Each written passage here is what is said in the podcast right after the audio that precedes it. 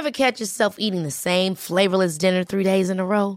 Dreaming of something better? Well, HelloFresh is your guilt-free dream come true, baby. It's me, Kiki Palmer. Let's wake up those taste buds with hot, juicy pecan-crusted chicken or garlic butter shrimp scampi. Mm. Hello Fresh. Stop dreaming of all the delicious possibilities and dig in at HelloFresh.com. Let's get this dinner party started.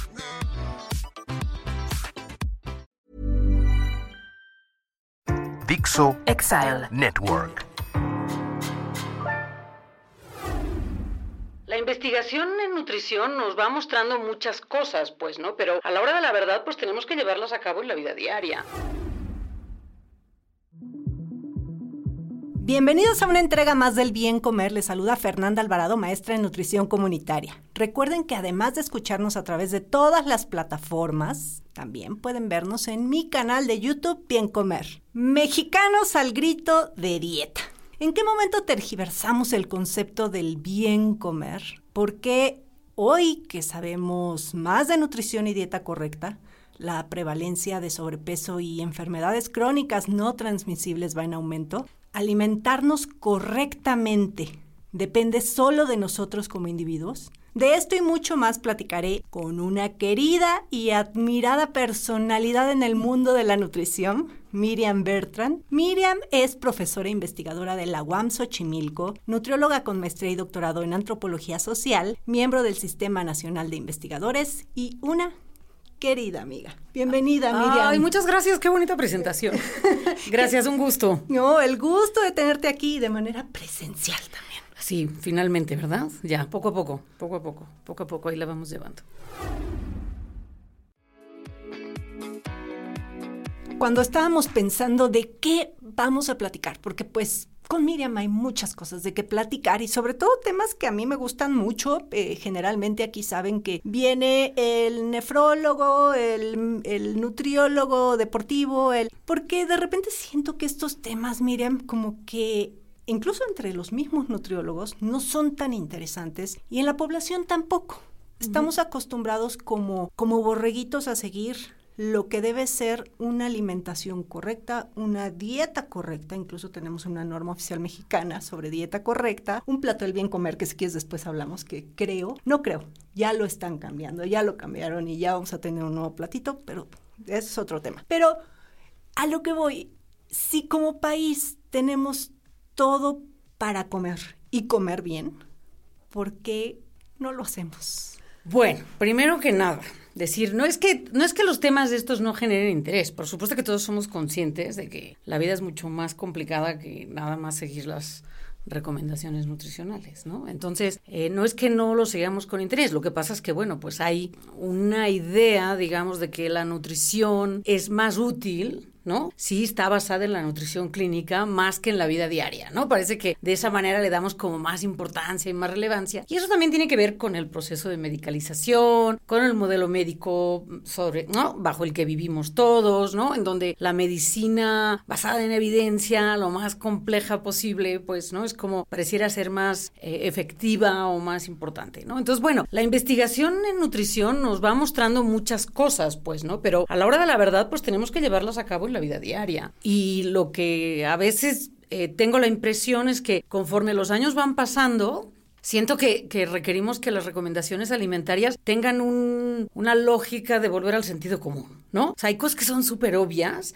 y que, sin embargo, con tanto mare magnum de información que nos llega y que incluso esa información es cambiante, porque yo, como digo, de que yo empecé a estudiar nutrición el día de hoy, el huevo ha ido y venido a la lista de los alimentos buenos y malos varias veces. ¿Sí? Entonces, eh, la información no, no es unívoca, pues no, no es porque la investigación nunca es concluyente y el conocimiento va cambiando, ¿no? Entonces, bueno, es muy difícil para la gente adaptarse a todos estos cambios y porque recibimos mucha información. Yo a veces pienso que las recomendaciones alimentarias deberían ser lo más tendientes a la facilidad y la vida sencilla y el sentido común. Es decir, todos sabemos que el exceso de cualquier cosa es malo.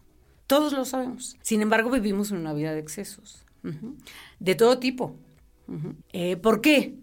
Bueno, porque, porque hay una parte que en nuestra sociedad que también impulsa pues, ¿no? Esos momentos de ocio, esos momentos de deschongarse, etcétera, ¿no? Entonces, el equilibrio entre la contención, vamos a llamarle así, ¿no? Y el, y el cuidado y las limitaciones al consumo, más las limitaciones de la vida diaria, de tiempo, de dinero, de escasez, etcétera, siempre son un balance en otros momentos donde damos rienda suelta a todos los a todos los, deseos, digamos, ¿no? Y eso es casi parte de la condición humana, pues, ¿no? Si nosotros vemos igual históricamente en la mitología, etcétera, siempre existen esas dos como tendencias, ¿sí? Del ser humano, de la contención por una parte y el exceso o el deschongarse por otro, ¿no? Los romanos, los griegos, todas las culturas tienen momentos de, de exceso, digamos. ¿no? Entonces, bueno, en nuestra cultura contemporánea este equilibrio, ¿no? No siempre es posible, no siempre es, es tan evidente, ajá, porque bueno, porque por otra parte es verdad que vivimos en una sociedad que también impone muchas restricciones y bueno, y pues a juzgar por el por las, la última encuesta nacional de salud y nutrición, pues bueno, pues en México el 60% de la población no tiene acceso suficiente ni adecuado a la alimentación. Entonces, también creo que tenemos que pensar un poco esa idea de que si de veras México tiene de todo.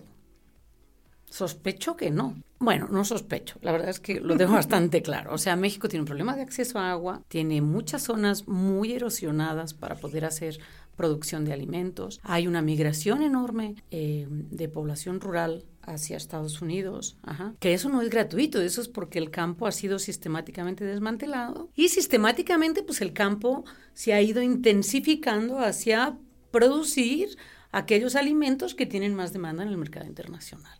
Entonces, tenemos como esas dos cosas, ¿no? Por una parte, esta idea del equilibrio, pues, ¿no? De la búsqueda cotidiana del equilibrio entre la contención al impulso, pues, ¿no? Y darle rienda suelta. Y por otra parte, bueno, pues una realidad que es que México, una parte de la población vive con escasez, ¿no? Y que ese equilibrio, digamos, ¿no? Entre el exceso y el control, pues es eh, mucho más complicado porque, pues porque puede tener la contención de muchas cosas que le impone su realidad, y luego la parte de, digamos, del deschongamiento, pues se va por, por ciertos hábitos que, bueno, pues que eventualmente afectan su salud. No, y hay muchos otros factores que también afectan. Justo ahorita que estabas hablando, me vino a la cabeza esta parte de cuando dijiste, y tienen sus tierras, eh, y cultivan, y también pues como que la cuestión en nuestro país y más en estos tiempos, no está como para qué está pasando, que sí, qué pasó con el limón, ¿no? Los aguacates. Entonces también esa parte de seguridad tiene mucho que ver. Sí, por supuesto. De hecho, eh, hace, digo, me voy a echar el anuncio porque, bueno, tratamos hace unos días en una sesión de un seminario el tema de la seguridad, o sea, del acceso a los alimentos en relación al crimen organizado y la narcoviolencia. Y es una realidad que, digo, ya, ya lo teníamos, o sea, hace mucho tiempo que los terrenos están sustituidos de producción de alimentos a producción de plantas para droga, etcétera, ¿no? Pero la cosa se ha ido volviendo cada vez más compleja y hoy hay cadenas completas de alimentos que están tomados todas las partes de la cadena, desde la producción hasta el momento de la venta. ¿no? De tal suerte que pues nos amanecimos hace un par de meses con que en Chilpancingo no había pollo, en, Chiapas había habido una balacera en un mercado, ¿no? O, o, sea, es decir, una serie de cosas, ajá, que también son resultado de estos procesos más amplios que a veces no suponemos, ¿no? Que tienen relación con lo que comemos. Pero tú imagínate cómo gestionar cotidianamente la comida con restricción de tiempo según dónde trabajas, ¿no? Con la restricción de precio, con la restricción de acceso, con restricción de movilidad ahora por un problema de seguridad. Ajá. Además, bueno, queriéndole dar a tus hijos algo sano, pero que también les guste, porque la vida es suficientemente dura como para además nada más comer verdura cocida y pechuga a la plancha, pues, ¿no? Entonces eso también son como elementos que son bien importantes a considerar. Todos tenemos derecho al placer, todos tenemos derecho al gusto, ajá, pero no todos tenemos el mismo acceso ni al placer, ni al gusto, ni a los alimentos, ni a la gestión de la información, en fin, o sea, es, es, es un proceso que, que conforme la sociedad es más complicada como hoy, no diría compleja, sino hoy diría que estamos en una situación complicada complicada porque, porque hay muchos elementos que están atravesando el sistema alimentario. Ahí está, justo, ¿no? Lo que hablas. Infodemia que le llaman, exceso de información. Por otro lado, la situación que vivimos en nuestro país. Por otro lado, yo creo que de repente también mm, los profesionales de la nutrición damos recomendaciones eh, muy generales, ¿no? Sin pensar, ahorita se me viene a la cabeza lo que dices, la señora que se para a las 5 de la mañana o 4 de la mañana para llegar a su trabajo a las 8, porque tiene que viajar tres horas, dos, tres horas, ¿en qué momento va a seguir la recomendación de la health coach o de la nutrióloga de levántate cinco minutos antes para hacer ejercicio y planea tu lunch, ¿no? Cuando ella vive al día de lo que tiene que comer. Entonces creo que también aquí, eh, pues la responsabilidad no es del individuo como tal, como solemos señalar, ¿no? Que una persona vive con sobrepeso porque es un flojo y es un fodongo y pues no escucha a su nutrióloga del IMSS. Exacto, o porque no es consciente de su riesgo. Pero ustedes pónganse a pensar en el total de riesgos que esa persona tiene que gestionar diariamente. El riesgo de su corporalidad le queda muy lejos. Porque esa persona tiene que gestionar diariamente el, el riesgo, muchas veces incluso del acceso al empleo diario. ¿Sí? Pongamos por caso, hay una inundación en tal lugar y entonces llega tarde a su empleo.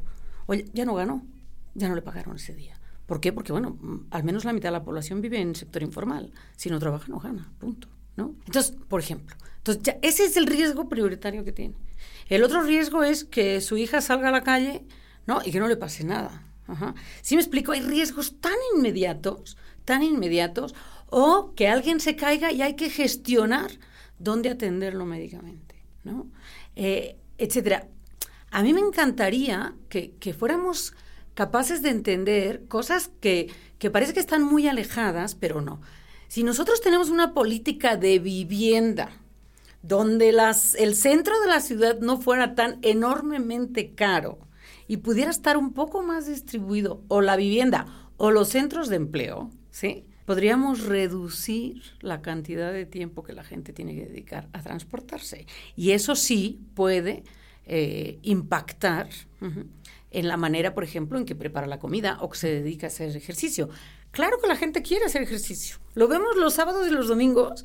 Cuánto espacio se abre de clases de zumba, de paseos de bicicleta, de renta de bicicleta, de, o sea, ustedes pueden ver que cuánto espacio se abre, las albercas de la Ciudad de México, por ejemplo, están llenas, ¿sí? Están llenas, llenas, llenas. Entonces, bueno, cuánto espacio se abre, la gente va, pero la gente tiene la vida limitada, tiene la vida muy limitada. Entonces, yo creo que hay que pensar antes de responsabilizar a la gente, ¿no? Ver qué condiciones viven, porque además me parece terriblemente injusto que estemos responsabilizando a la gente de decisiones políticas que no se han tomado.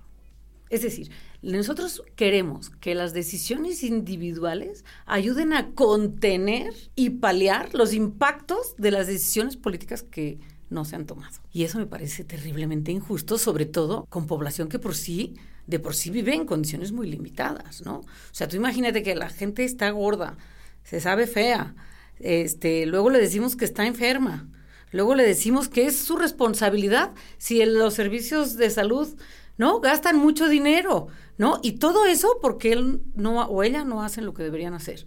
No, pues sí me parece como, ¿no? Como un ejercicio de extra culpabilidad, pues, ¿no?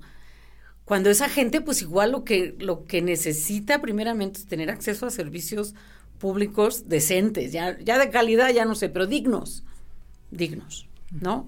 Eh, escuelas dignas para sus hijos, eh, acceso a agua potable, acceso a agua potable, eh, acceso a un empleo permanente o constante o digamos una entrada de dinero estable, pues, ¿no? Y, bueno, y tener la seguridad de que si no se, o sea, que si se enferma no se queda sin empleo. ¿Por qué, ¿Por qué hubo tanta gente que se expuso al COVID? Ajá. Bueno, pues la gente se puso al COVID porque no había de otra, pues, ¿no? O sea, si no salen a la calle a trabajar, no tienen dinero. ¿Qué, qué, qué les daba más miedo? Pues uno era la muerte segura.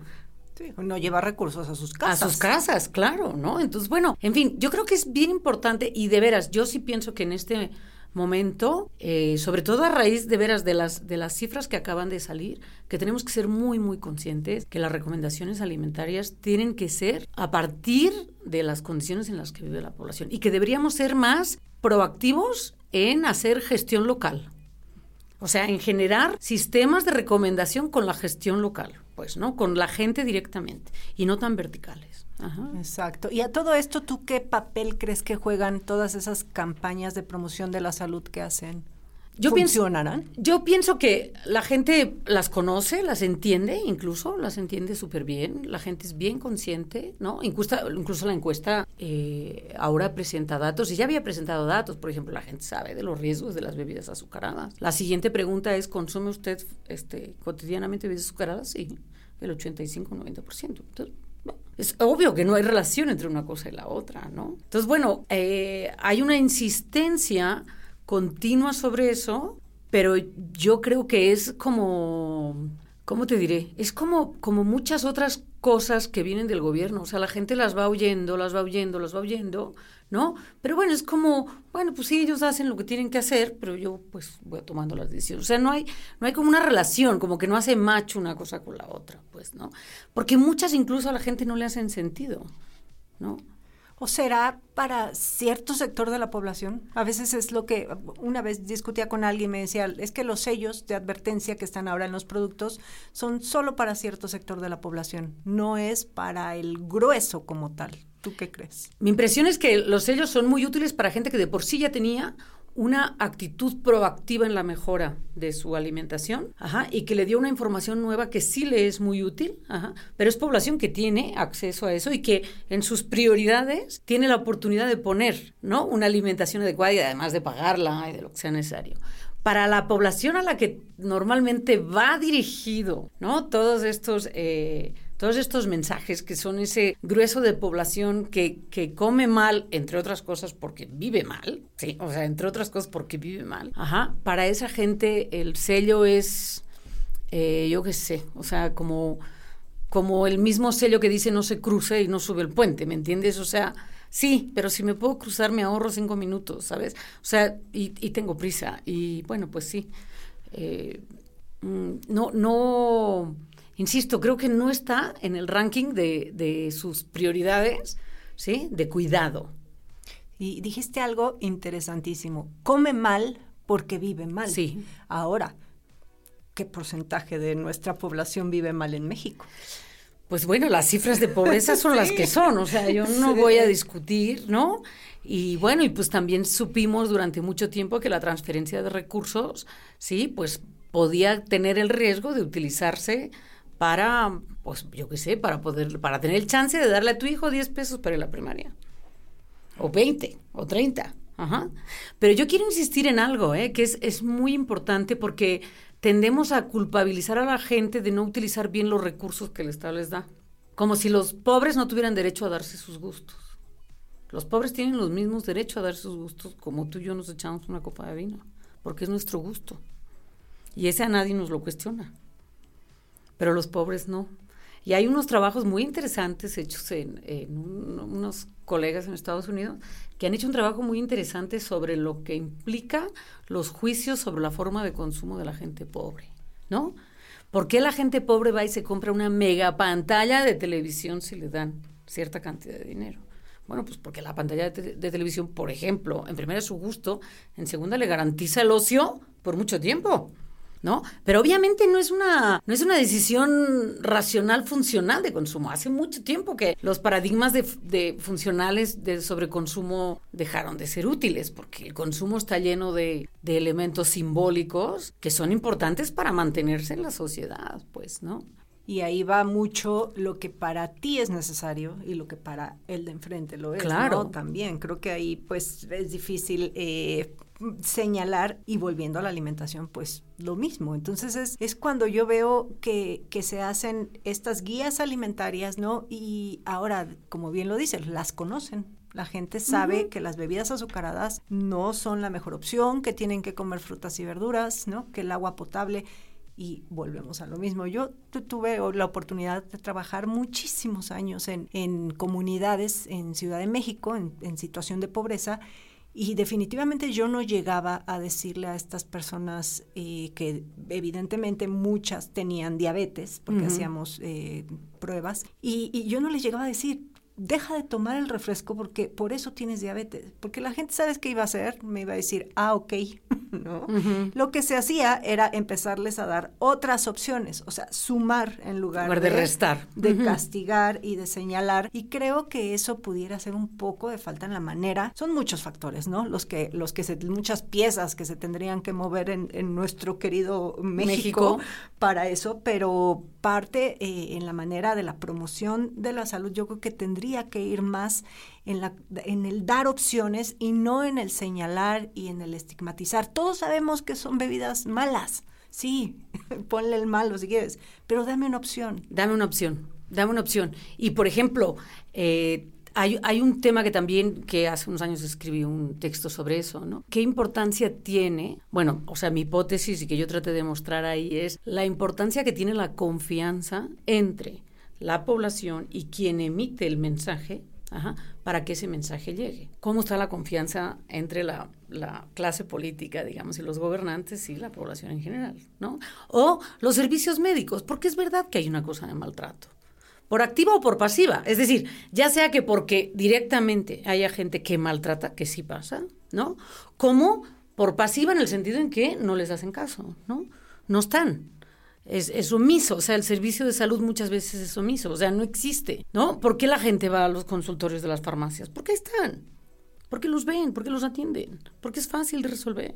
Claro, las farmacias hacen su negocio vendiendo, pues sí, pero el asunto es que donde no llega el gobierno, llega la iniciativa privada.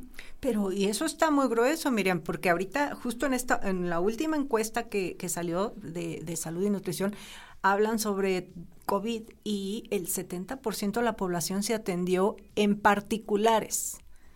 70%. O sea, eso dice mucho. Mucho, mucho, porque además esos particulares, la inmensa mayoría, están fuera del control de COFEPRIS.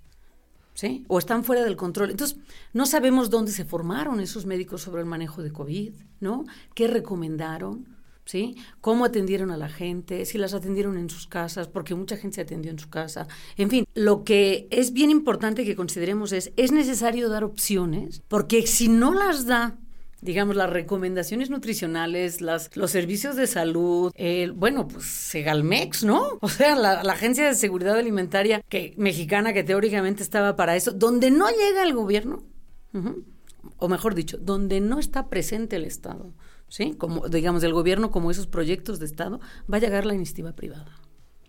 Y eso es una realidad. Eso es una realidad. O sea, eso es lo que está pasando, ¿no? Entonces, bueno, yo creo que también tenemos que ser como desde las agencias y desde el, desde el modelo médico y desde la promoción de la salud hay que ser más empáticos y hay que escuchar a la gente. Y la gente cuando desconfía tiene razones. Porque ¿cómo es posible que el impuesto al refresco se haya puesto para garantizar el agua potable a las escuelas. Y el futuro nos alcanzó y los niños no podían volver a las escuelas. Ya no digas porque no había agua para beber, no había agua para lavarse las manos. Mm. Pero ¿cómo es posible? Entonces, ¿ustedes creen que la gente confía del impuesto al refresco? No, y después llegan grandes compañías de refrescos a darles agua. Claro. Entonces, ¿por qué? Pero la pregunta es ¿por qué? Entonces, no, las compañías no sé qué. Sí, las compañías hacen lo que hacen y están en lo que están. O sea, tampoco estamos descubriendo el capitalismo.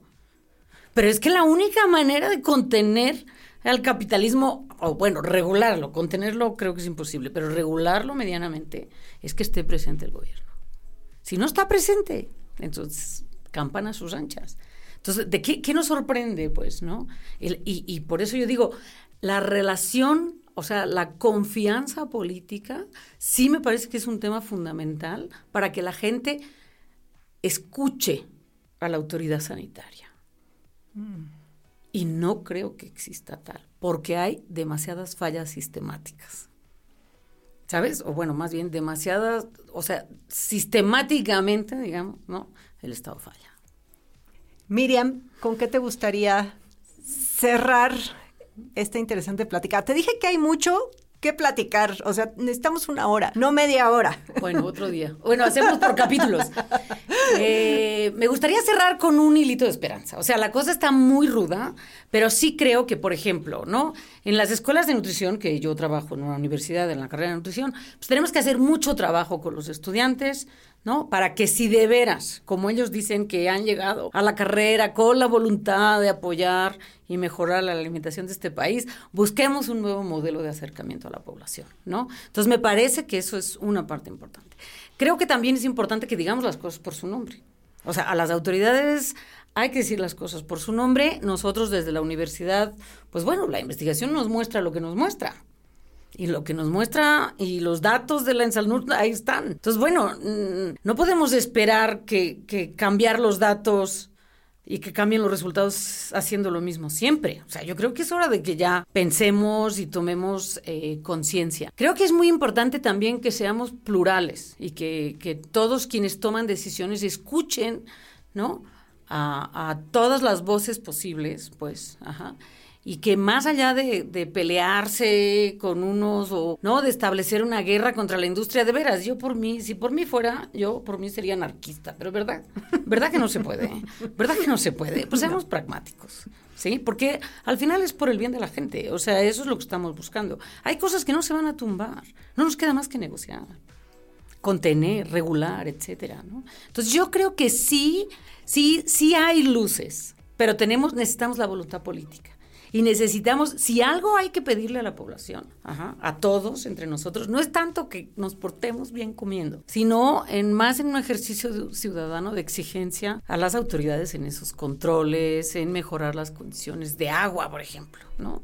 De agua en las escuelas, por Dios, ¿no? En mejorar los espacios públicos para poder caminar, para poder hacer ejercicio, para hacer... Y, y por ejemplo, yo creo que hay muchas zonas en el país donde eso ha mejorado mucho, ¿no? Pero falta mucho por hacer, ¿no? Y también en presionar para tener mejores mejores condiciones de trabajo para la gente, ¿no? Entonces creo que, por ejemplo, la ley del outsourcing creo que mejora o va en esa dirección, igual que la mejora del salario mínimo. Creo que nos quedamos cortos, que falta, pero bueno, o sea, un, un rayito hay, ¿no? Pero bueno, necesitamos en todo caso que la población ejerza su derecho ciudadano en eso. O sea, su, su voluntad tiene que ir hacia eso y no tanto en esperar de parte de, de una autoridad sanitaria superior, ¿no? Dictarle a la gente cómo tiene que hacer una cosa tan íntima y tan personal y al mismo tiempo tan llena de cultura y tan importante para la sociabilidad como es comer, ¿no? Un dato, un dato. Más de la mitad de la población mexicana que vive en zonas urbanas tiene algún nivel de inseguridad alimentaria. Y yo me quedo con lo que comenzaste diciendo para tus alumnos, porque la mayoría de los estudiantes de nutrición nada más quieren ponerse una bata y prescribir dietas.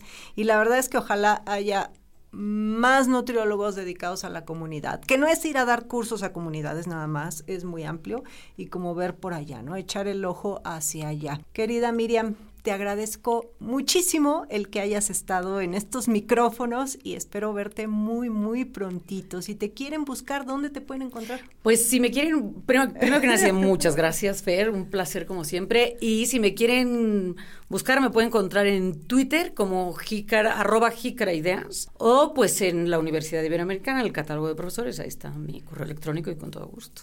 Ahí está. Jícara si tenías un podcast. ¿también? Tengo un podcast, pero está en stand-by. ok, ya retómalo. Pero bueno, hay cosas que están, digamos, que sí aguantan el paso del tiempo. Mi podcast se llama Jícara, Ideas Comestibles en Movimiento. Ahí está. Busquen a Miriam, no se van a arrepentir y ya saben que a mí me encuentran en Instagram y YouTube como Bien Comer. Gracias. Gracias a ti.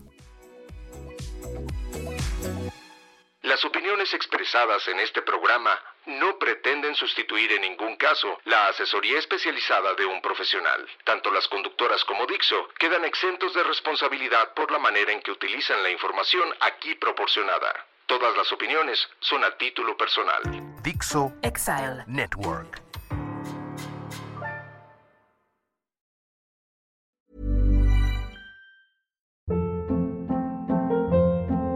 Hold up. What was that? Boring. No flavor. That was as bad as those leftovers you ate all week. Kiki Palmer here, and it's time to say hello to something fresh and guilt-free. Hello Fresh. Jazz up dinner with pecan-crusted chicken or garlic butter shrimp scampi. Now that's music to my mouth. Hello Fresh. Let's get this dinner party started. Discover all the delicious possibilities at hellofresh.com.